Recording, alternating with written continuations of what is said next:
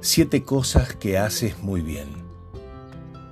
El comienzo de una jornada, de una semana, el inicio de actividades, usualmente promueve miedos, inseguridades o dudas sobre sucesos cambiantes que todos debemos enfrentar.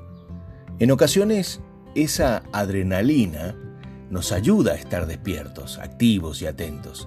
Otras nos consume en un mar de ansiedades aeronave despresurizada.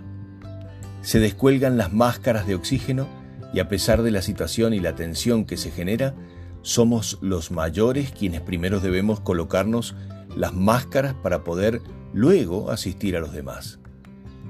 En la mañana de tu jornada debes proceder igual. Primero tú. Regálate unos minutos para armarte de buenas sensaciones, hábito que por tu generosidad puedes entender secundario, pero que debe ser prioritario. Preparados para ayudar. Nunca se sabe qué desafíos debes enfrentar hoy, pero es más sencillo si tienes la certeza de quién eres. ¿Sabes quién eres? La propuesta es fortalecer tu autoestima, confirmar tus virtudes y crear valor para desplegar tu saber hacer.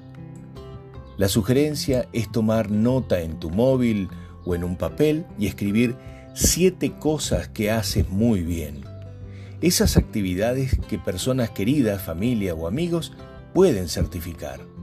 Virtudes que simples o complejas te hacen especial y útil para algunas personas o para muchas personas.